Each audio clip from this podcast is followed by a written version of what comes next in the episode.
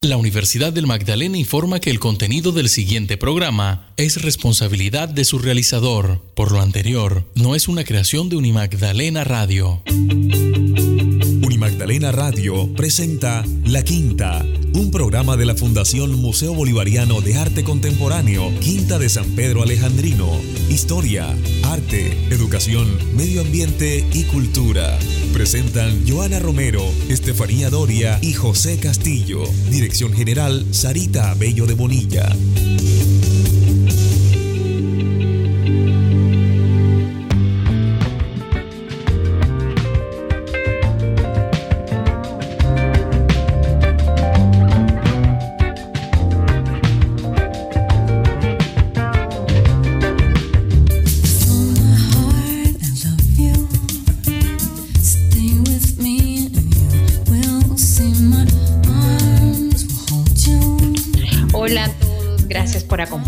Por estar ahí, por dar clic y por disfrutar una vez más de toda la programación que ofrece la parrilla de Unimagdalena Radio y entre ellas nuestro programa La Quinta.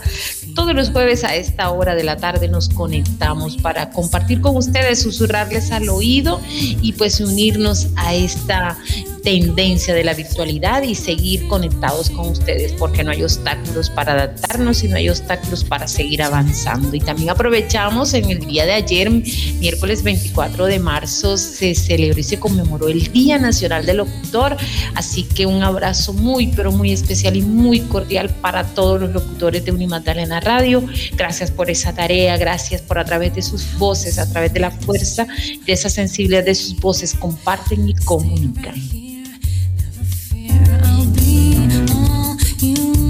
Les saludamos en la tarde de hoy Estefanía Doria, el licenciado José Castillo, en la coordinación periodística, Johanna Romero Araujo, quienes habla en los controles técnicos, nuestro amigo de siempre, Walfran Arce, bajo la dirección general de la licenciada Sarita Abello de Bonilla. Y saludamos a esta hora de la tarde a Estefanía Doria, quien nos comparte este, nuestra antesala musical. Estefi, feliz tarde, un abrazo virtual para ti. Buenas tardes, Joja. Buenas tardes, José. Buenas tardes a todos los oyentes que un jueves más conectan con nosotros. Y vamos finalizando el mes de marzo con más voces femeninas. Esta es una cantante de jazz mexicana, es Gretchen Parlato, y esto que se llama Sweet Love.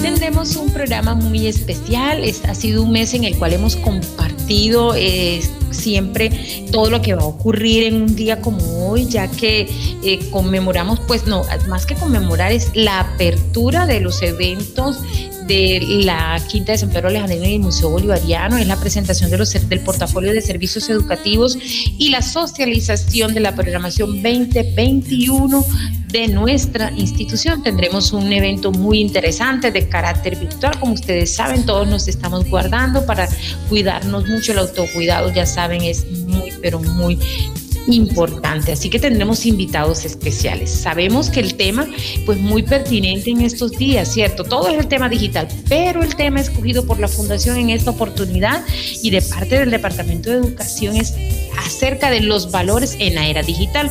Y nos hemos dado la tarea de invitar a estudiantes y a una docente, dos estudiantes universitarios, uno de ellos recién graduado del bachillerato, otra ya avanzada en materia universitaria y a una docente muy amiga de nuestra institución. Ellos nos hablarán cada uno desde sus orillas, desde su percepción, por qué es importante los valores desde la era digital y la pertinencia de este tema para abrir este, este año de toda la programación de nuestra institución.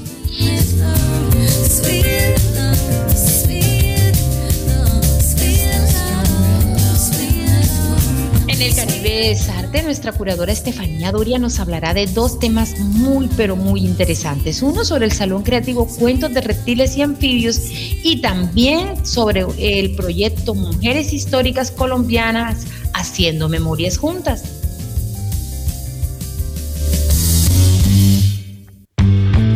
Ya lleva dos semanas eh, eh, la iniciativa Guardianes del Avistamiento. Ha sido muy interesante. En las horas de la tarde, pues de los viernes se aprenden todo lo que tiene que ver con el componente teórico y los sábados muy, pero muy de madrugada ellos se ponen todos listos para disfrutar de ese recorrido y tomarse los jardines de la Quinta de San Pedro Alejandrino para poder guiar y para poder conocer ese mundo de las aves. Entonces, pues eh, hablaremos un poco acerca de cómo va esa iniciativa y cómo este, hace parte de todo este proceso de nuestra programación, que ya de una u otra manera ya empezó, pero hoy va a ser la presentación oficial. ¿Y en qué pasa en la quinta? Pues ya en el próximo jueves que no estaremos con ustedes, porque pues es jueves santo, les daremos un adelante de lo que será nuestra programación en abril, que tiene una gran cantidad de contenido muy especial, exposiciones, actividades, video recorridos, en fin, que hacen parte de toda la dinámica de nuestra institución.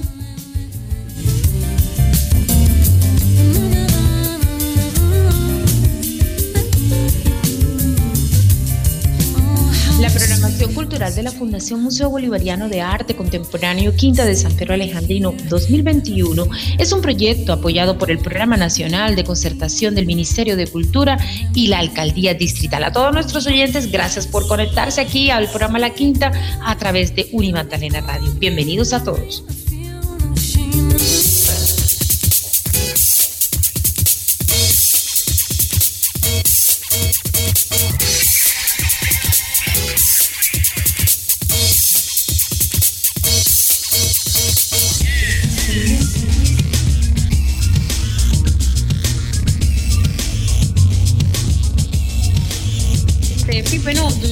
Todos estos días hemos ah, hecho la antesala de contenidos periodísticos alrededor. Hace una semana tuvimos como invitado al conferencista que esté tarde, el filósofo y pedagogo, hablar un poco acerca de nos eh, adentrar a ese mundo de los valores y la era digital. Esta tarde hemos traído a tres invitados especiales, Steffi, y que pues nos hablarán desde su percepción la trascendencia, la importancia eh, y también por qué es importante eh, los valores en la era digital. Si son importantes, no son importantes. ¿Qué opinión le mereces a todo esto? Sí, definitivamente es un tema muy importante, Joja, sobre todo porque el tema de lo digital nos cogió un momento como de sorpresa, pero pues ya ha transcurrido un año y eh, es importante también, digamos, ver cómo, cómo se ha establecido la dinámica alrededor de esto, cómo han sido las adaptaciones que han tenido que hacer los docentes con el tema digital, cómo han respondido esas nuevas generaciones o los chicos ante eh, el uso de tecnologías y estar aislados en sus casas. Y es, muy importante pues que entre todos podamos hacer esa construcción eh, y ese eh, un poco el diagnóstico de lo que ha pasado este año y de cómo nos visualizamos eh, como comunidad docente alrededor del tema digital.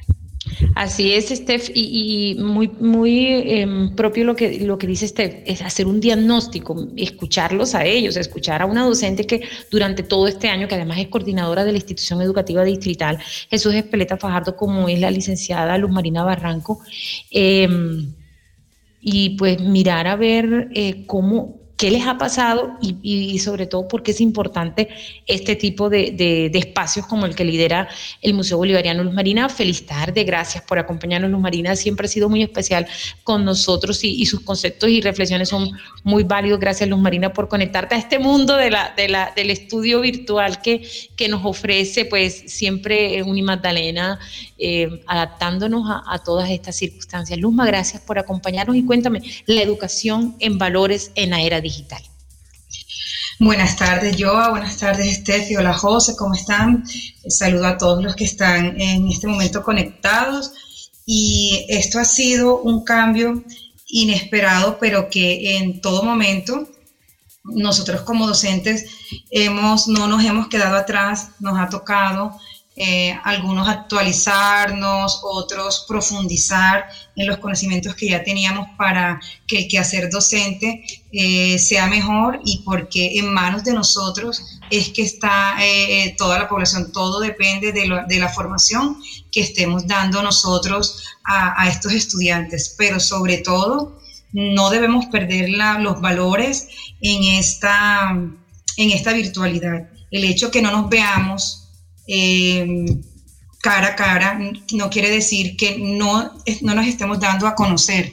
Eh, es por eso que eh, esa charla que ustedes mm, nos tienen preparado en los servicios educativos nos puede ayudar a crear más conocimientos y darnos mayores estrategias y pautas para eh, impartir nuestras clases a través de la virtualidad. Cabe destacar que, las instituciones educativas, tanto como virtual, no son como estudio en casa. Entonces, en este, eh, teniendo en cuenta todo esto, eh, participan de ellos padres de familia, todos en la casa y, y, estudiantes y nosotros todos nos hemos metido en la casa de nuestros estudiantes y ellos también han entrado a nuestra casa sin querer. Por tanto, nosotros como docentes, y eso se lo debemos transmitir a los estudiantes, debemos siempre estar, tener presentes los valores, cómo comportarnos, tener en cuenta la etiqueta, tener en cuenta que eh, a través de la virtualidad nos estamos dando a conocer. Así es, este, Luzma, y, es, es, muy importante ese, ese, esa apreciación que tú acabas de decir, no los podemos perder. Pero, ¿qué piensa la otra orilla, Steffi? ¿Qué piensa Brainer Romero, que eh, pues egresó este, el año anterior de, la institución educativa Coedumat y, también qué piensa Paula. Paula es estudiante de economía también de la Universidad del Magdalena. Brainer, bienvenido. Eh, ¿Qué piensas tú? O sea, sobre todo eh, la importancia que puedan tener eh, los valores, ¿cierto? Porque mm, ya no nos percibimos como dígitos, nos percibimos como dígitos o nos percibimos como personas. ¿Qué opinión le mereces tú, Rainer? Bienvenido, feliz tarde, gracias por estar aquí en el programa La Quinta a través de Unimandalena Radio. Muchísimas gracias, señora Joana. Bueno, ¿qué pienso yo? Pues, como bien sabemos, el último año que pasó fue de confinamiento casi total y pues lastimoso, ¿no? A mí me tocó asumir mi último año de, de, colegio, el grado 11 de bachillerato en confinamiento, por lo tanto de manera virtual. Pero siento algo que, no sé, eso es, parece increíble, pero en las personas mayores, no sé, siento que se les ha dificultado un poco más el adaptarse a todo ese medio, a toda la parte tecnológica. yo para los niños más pequeños siento que ha sido un poco más fácil, pues toda esta, este, esta era ha sido como para aprender a hablar a ellos. O sea, el aprender a hablar y el aprender a manejar un computador ha sido como de la mano en, este, en estos tiempos. Igual, nosotros como jóvenes también tuvimos que asumir todo eso de la mejor manera. Pero, ¿qué pienso acerca de, de los valores para el confinamiento? Los valores en el medio digital pues como les digo, las personas, una gran parte son niños pequeños. Así que por parte de nosotros queda el protegerlos a ellos. Responsabilidad, respeto, solidaridad en medios digitales. Responsabilidad, claro que sí, pues no somos unas personas, ya no actuamos como individuos aquí, ahora somos un grupo. Estamos manejando una red de miles de personas y no, hay, no, no todos tenemos las mismas intenciones, no todos tenemos las mismo, los mismos valores o la misma capacidad de hacer bien. Entonces tenemos que aprender a adaptarnos a esto y más enseñarle a nuestros niños pequeños, yo por lo menos tengo un hermano menor, a saber interactuar de buena manera con el medio. Claro, Rainer, así es, a saber interactuar con el medio. Estefi, Estefi también que eh, Estefi decía, este, y nos daba una reflexión que se las quiero compartir y, la tomo Estefi con su anuencia y su, y su permiso. No podemos mirar hacia atrás, tenemos un nuevo modelo. O sea, más, y, es algo, y no es cliché, ella misma lo, lo, lo asiente hay que adaptarse y hay que seguir adelante. Chasquea los dedos, sigue adelante. Es un modelo que, que, no podemos y tenemos que, soltarnos y seguir, Steffi. Y, le abro este, yo su reflexión para que usted pueda adentrarse más a la misma y compartir con nuestros invitados. Sí, yo es que eh, la pandemia no solamente nos trajo el reto pues de asumir la enfermedad y el virus como tal, sino de adaptarnos a una circunstancia.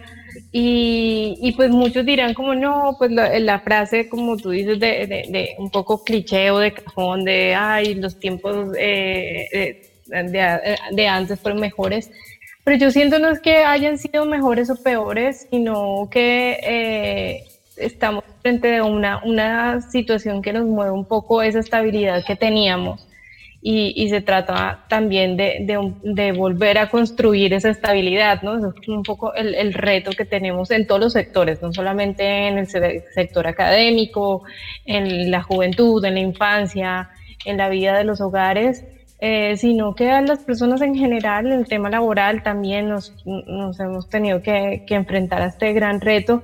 Pero eh, yo, yo, quería también preguntarle a Breiner y aprovechar la oportunidad, eh, ¿cómo se visualiza en medio de, de, de, toda esta dinámica digital?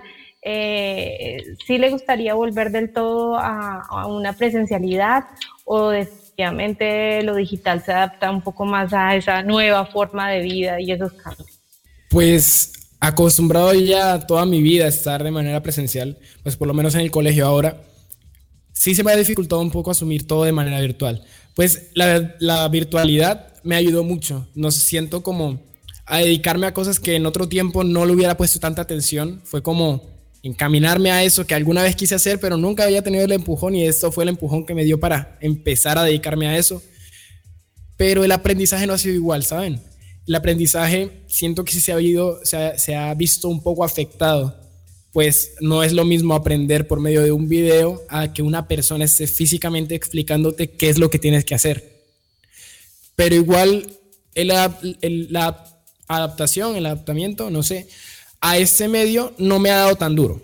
¿ok? Siento que sí podría seguir asumiéndolo así, pero no estaría de más por lo menos empezar a hacer una, una varianza entre estas dos modalidades, tanto presencial ya de vez en cuando, a virtual también. ¿Qué piensa Paula? Paula, este, bueno, ya Paula viene adelantada en, sus estudios universitarios. Paula, ¿cómo, ¿cómo ves tú los valores, la aplicación de los valores en un mundo virtual donde obviamente tú en, tus estudios universitarios ves distintos profesores, tienes un pensum complejo, amplio, estudias una carrera que igual también tiene unas, este, eh, unas raíces también igual de esta misma manera? Se da mucha importancia en la vida universitaria de los valores en, esta era digital. Feliz tarde para ti, Paula. Gracias por acompañarnos. Feliz tarde para todos ustedes de igual forma. Eh, bueno, principalmente yo considero mucho dos valores que creo que todas las personas, independientemente de qué cargo o cómo se desempeñan en la virtualidad, deberían tener. Y la primera creo que es el compromiso. El compromiso no solo a cumplir con la labor que se le da a la persona o con lo que debe hacer, sino un compromiso también ligado al hecho de que cambiamos la forma en la que hacemos las cosas. Y hay que aceptar, como lo decían ustedes hace un rato, que las cosas cambiaron aceptas eso y te comprometes a que lo que tienes que hacer en este punto ya es algo que sí lo vas a hacer por compromiso, porque es un valor, pero también porque en algún punto deberías desarrollar un gusto por eso. Y creo que eso a veces pasa mucho en la experiencia universitaria, como le comentaba la señora Joana. Nosotros cambiamos de una vida acostumbrada a a salir de una clase, quedarte un rato a molestar con tus amigos, a durante la clase también molestar con tus amigos, a pasar muchas horas en la biblioteca, quedarte hasta tarde, a una vida muy diferente, ya. Ahora pasar a estar frente a un computador, de pronto no tener la misma interacción social, que es la razón por la que muchas personas pues, les gusta la universidad. Entonces cambia mucho eso. Aún así, personalmente yo estoy... Eh, independientemente de la razón por la cual pues estamos en esta virtualidad. Agradecida por eso porque siento que esta virtualidad ayuda a que los jóvenes o las personas mayores como la profesora Luz Marina aprendan a desarrollarse un poco mejor en este mundo tecnológico y eso le da habilidades, capacidades al país, que son cosas que de pronto no teníamos antes porque nunca nos habíamos visto en la obligación. La parte de la tecnología para países como Colombia y países en, en que hacen parte pues del tercermundismo son habilidades que se tenían como un plus, como que si alguien quería tenerlo, pues los tenía, pero no era una necesidad. Hoy que se ha convertido en una necesidad, eso ha desarrollado habilidades para muchísimas personas y eso me parece que es algo increíble. Además, pues valores también muy importantes siempre van a ser el respeto a través de las plataformas, la responsabilidad, que es algo inquebrantable siempre, pero pues eso, señora Joana, esta sería un poco mi opinión en estos momentos. Bueno, para Luzma, ¿cómo ha sido su experiencia, Luzma, con tus estudiantes? Tú manejas eh, una comunidad muy sensible, una comunidad además de eso que también es muy creativa. El año pasado, Luzma, eh, ¿puede contarnos un poquito más cómo fue su experiencia? Ellos estuvieron incluso celebrando su aniversario como institución educativa, hicieron toda una programación especial, los profesores, los estudiantes se conectaron inclusive desde fuera con base a que nosotros estuvimos, porque pues hace parte de nuestra institución de nuestra institución este, amiga y aliada. ¿Cómo fue esa experiencia? Eh, bueno, yo complementando lo que dice Paula, que esto de, la, e, de, la era digital era como un plus para nosotros como países tercermundistas, lo pudimos mm, corroborar en este proceso de confinamiento, porque aunque todo el mundo decía que estaba conectado, pocos tenían esa, mm, pocos éramos ciudadanos digitales, entonces simplemente nos limitábamos a enviar un mensajito, pero no a aprovechar al máximo todas las herramientas que nos ofrece la tecnología. Y esto sirve para que, para contarte cómo fue la experiencia en la institución traumática al principio, el hecho de estar encerrados, el hecho de estar compartiendo 24 horas toda la semana, todo el mes con, la familia, aunque es la familia, es lo que tenemos más cercano, eso eh, fue un poco traumático.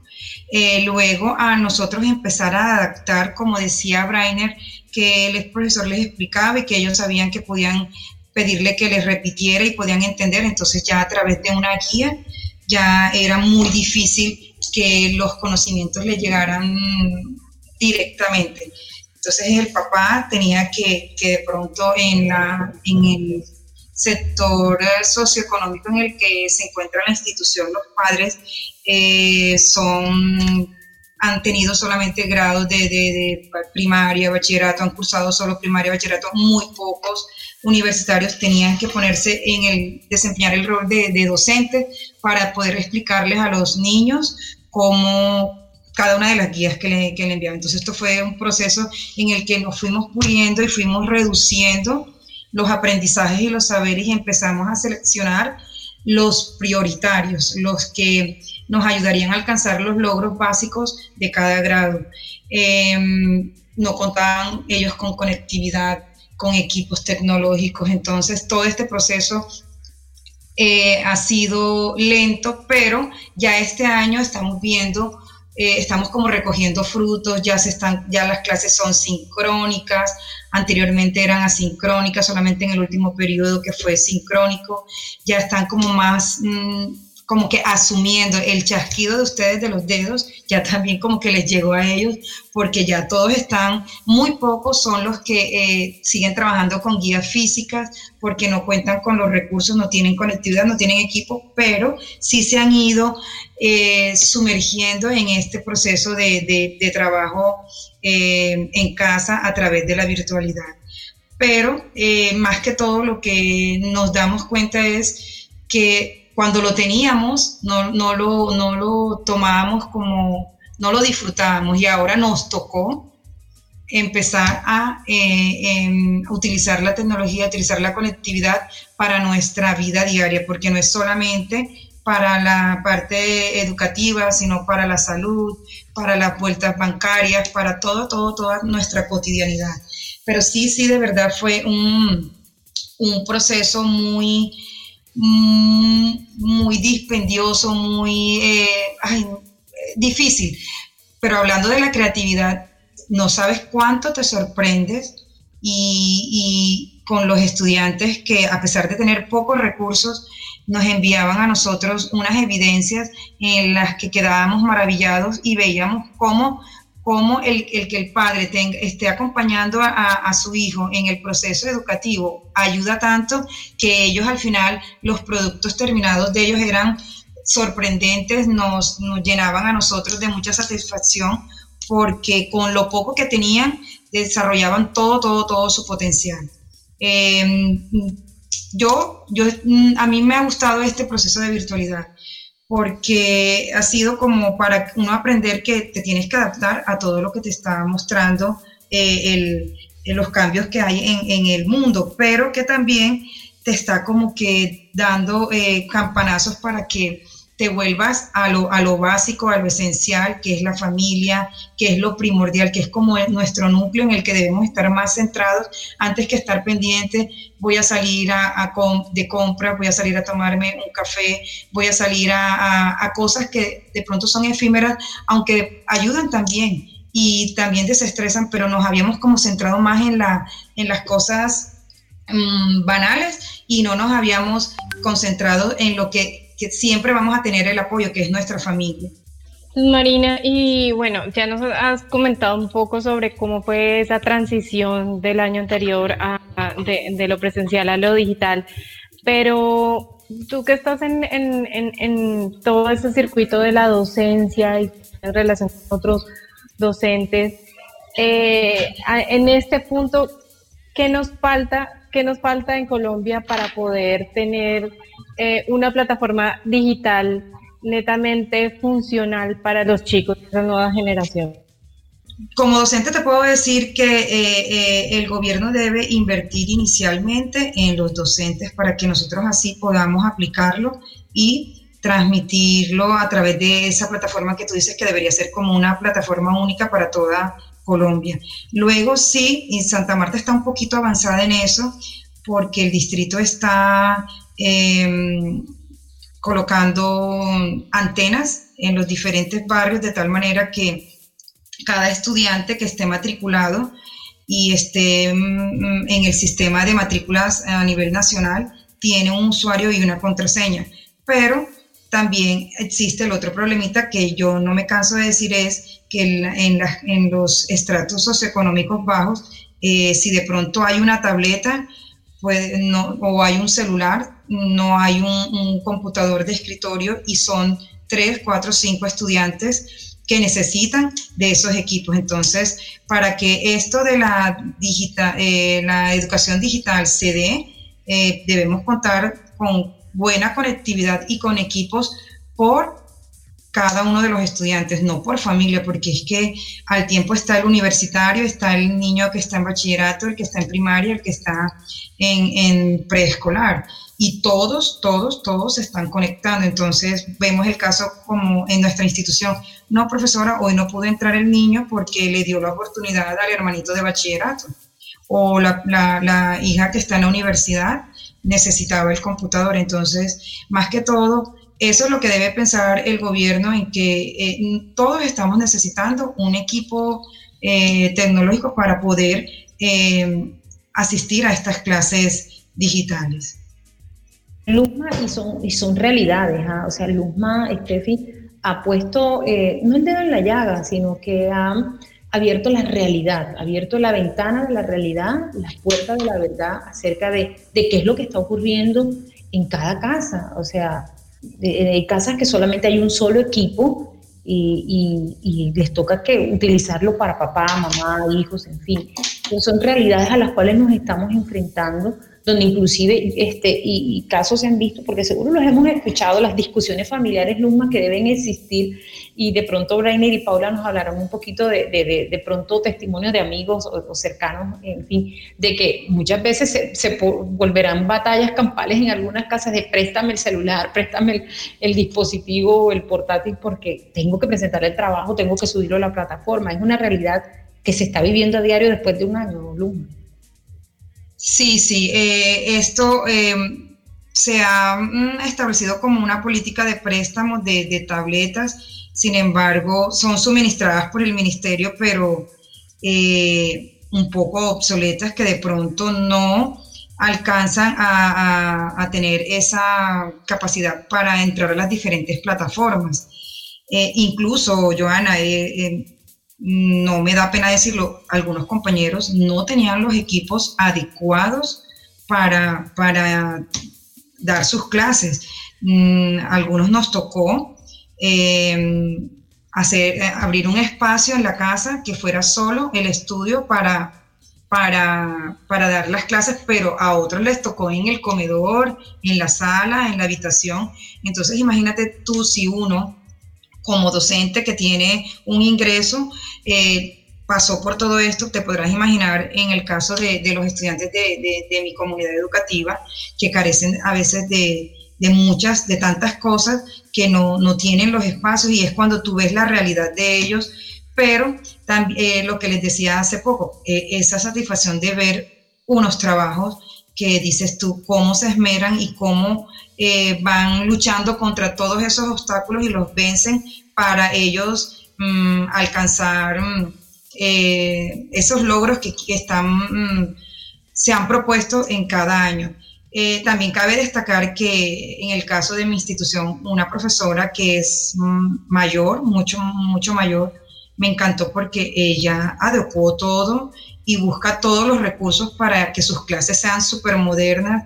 Eh, le dice a los hijos, a los nietos, y, ves tú cómo las clases de ella son como si fuera, por decir, una clase de Paula, que mm, yo supongo que Paula debe tener como 20 años entonces, así con el mismo estilo de una persona joven. Eh, todas esas cosas ha permitido esta, este confinamiento descubrir y que la gente como que explote todo ese potencial que tiene cada, cada uno. Paula, cuéntanos y, y, Breiner, precisamente cómo han sido esas anécdotas de, de vivencias de, de, esa era digital y, y, pues, y ahí se afloran esos sentimientos, ¿verdad? Esos valores de, de de si puedo o no puedo, las incomodidades, esas emociones, porque obviamente los valores están atados y articulados a las emociones. Paula. Sí, así es, señora Joana. Eh, yo afortunadamente he tenido la oportunidad de vivir esta experiencia virtual desde dos perspectivas, como estudiante y como no docente, pero yo eh, con la universidad soy monitora de inglés, así que les doy clases a los chicos de inglés, los ayudo con sus temas y he vivido esa parte de ver cómo trato de dar una clase y tengo que enfrentarme a que si el computador le sucedió tal cosa, que si se fue el internet, que si hay alguien pasando detrás y preguntándome alguna cosa en medio de la clase, en medio de la explicación con los chicos. Y como estudiante ver también cómo los profesores a veces luchan porque Así como lo decía la señora Luz Marina, algunos pues tuvieron la oportunidad, la capacidad de adaptarse, de educarse un poco acerca de las herramientas tecnológicas de su espacio, pero hay otros que no.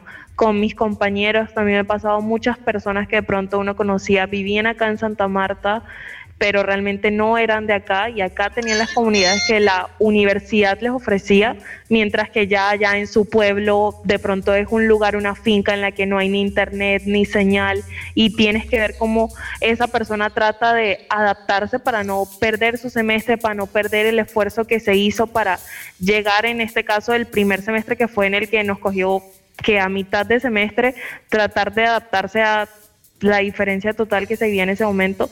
Entonces sí, fueron, han sido momentos complicados, pero como lo decía la señora Luz Marina, son cosas que sirven para que uno reconozca la situación que vive el país, la situación que viven personas que tiene uno como compañeros, no solamente en la universidad, sino en su caso, en el caso laboral también. Y eso, básicamente. Muchísimas gracias a, cada uno de ustedes, a la licenciada Luz Marina por acompañarnos, a Breiner también por eh, comentar y hablar de sus experiencias. Paula, muchísimas gracias. Y bueno, ya saben, la invitación es a conectarse. Se pueden conectar a través de nuestro canal de YouTube, también a través de nuestro canal de YouTube estará dispuesto para que todos este, ingresen y, y están ahí pues muy, muy pendientes que, estaremos abiertos con el canal de YouTube para compartir esta experiencia de un invitado muy especial que es el eh, licenciado en filosofía y experto en pedagogía, Carlos Felipe Velázquez Gutiérrez, quien estará conectado para compartir y pero también para interactuar con todos los participantes. Gracias por estar con nosotros a estos invitados muy especiales y que tengan una feliz tarde. Gracias, Joana, gracias, Steph, gracias, José, y gusto de estar con Paula y Rainer compartiendo este espacio. Un placer, así es. Hasta luego, feliz tarde. Igualmente, hasta luego. Estamos en la quinta a través de Unimagdalena Radio. El ayer de la historia y su memoria, la naturaleza viva de un jardín y el arte en todo su esplendor universal. Ese es el recorrido mágico que puede disfrutar visitándonos en la Quinta de San Pedro Alejandrino, el Museo Bolivariano y el Jardín Botánico. Un lugar que abre sus puertas de lunes a domingo, de 9 y 30 de la mañana a 5 de la tarde. Además, si desea visitarnos con su colegio, puede hacerlo separando su ingreso a través de nuestra página web www.museobolivariano.org.co. Visítenos y descubrirá un mundo maravilloso del saber. Al aire. Onda musical del mundo.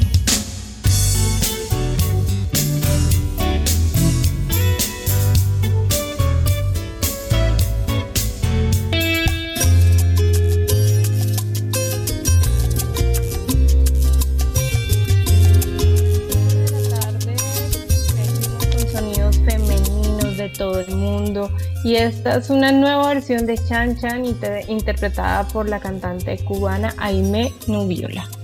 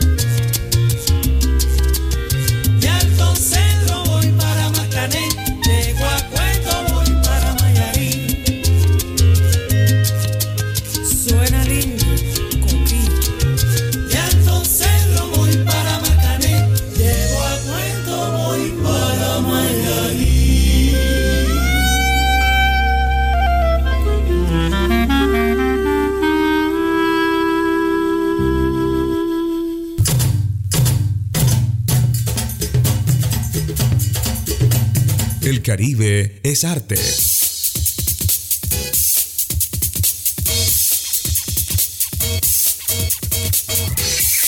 En esta hora de la tarde en el Caribe es Arte les contamos sobre el Salón Creativo Cuentos de Reptiles y Anfibios. Todos los sábados del mes el Banco de la República Santa Marta ofrece talleres virtuales para niños y jóvenes en el Salón Creativo de las Llanuras que bañan el río, el gran río Magdalena y que, se, que esconden excepcionales leyendas, historias y mitos que evocan esa vida en la tierra y en el agua.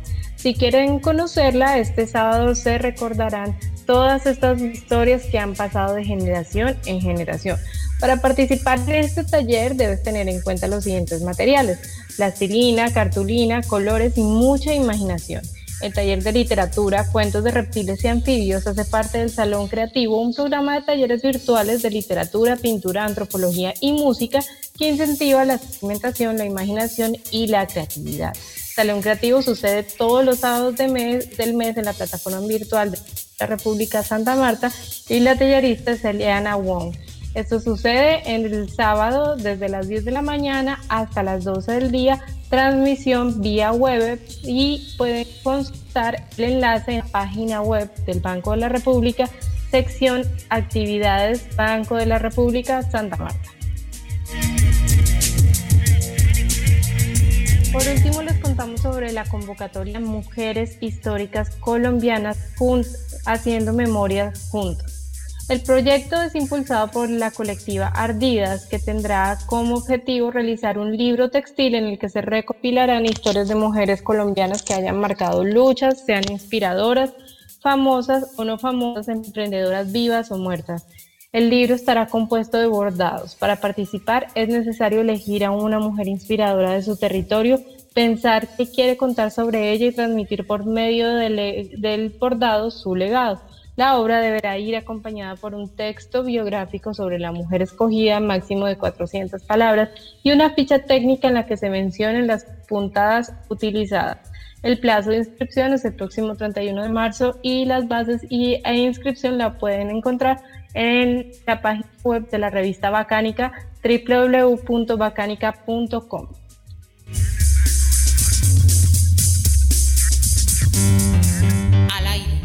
Lo nuevo, lo nuestro.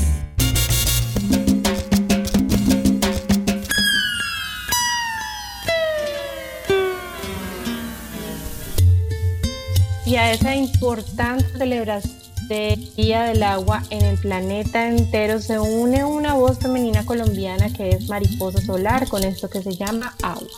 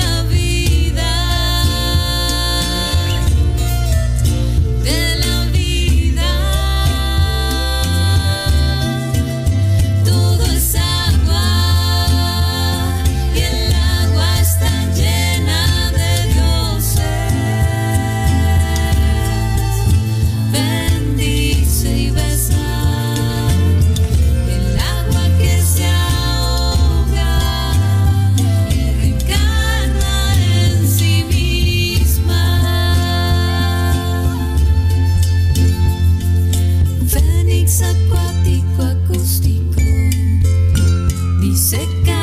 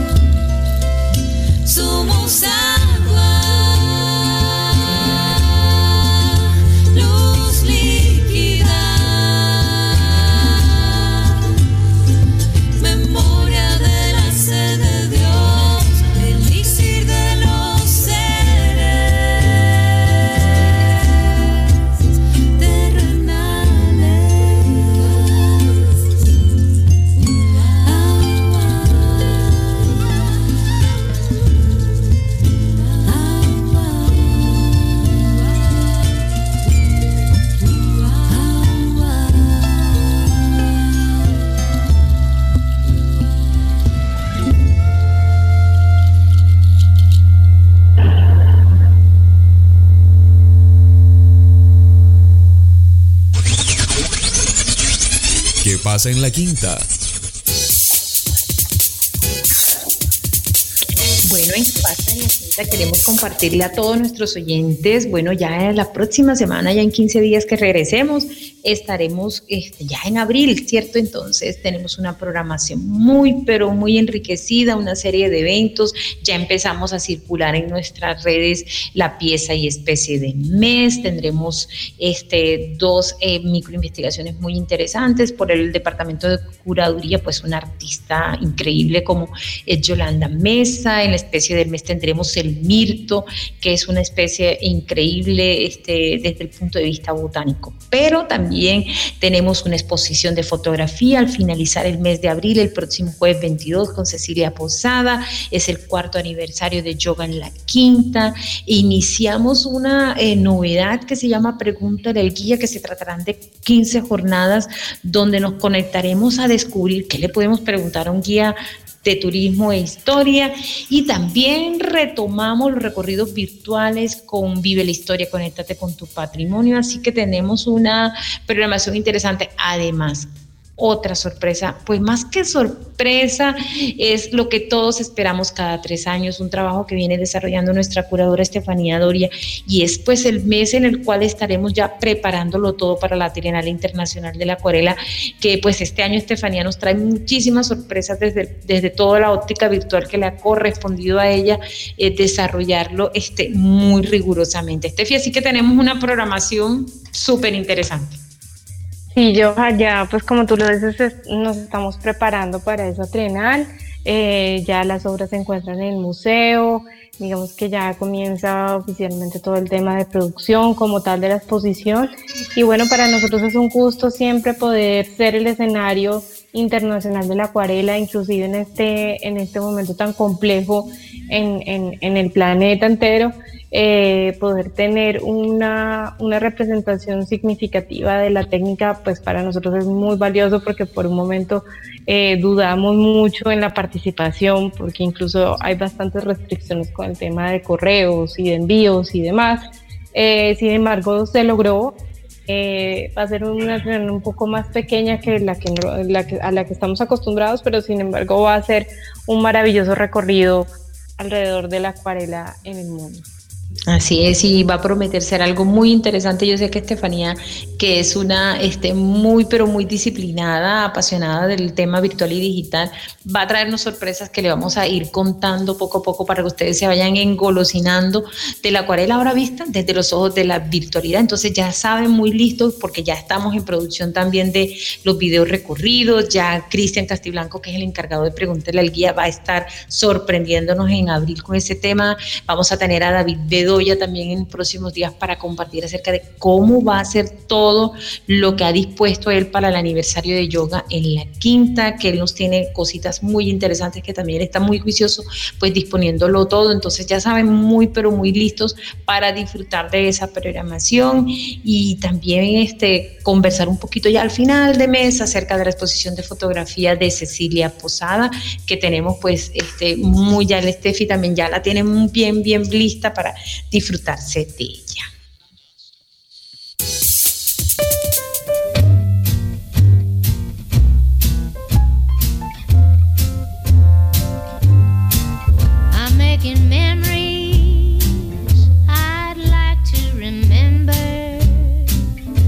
Y vamos cerrando esta tarde de jueves con los sonidos de Melissa Carter y esto que se llama Making Memories.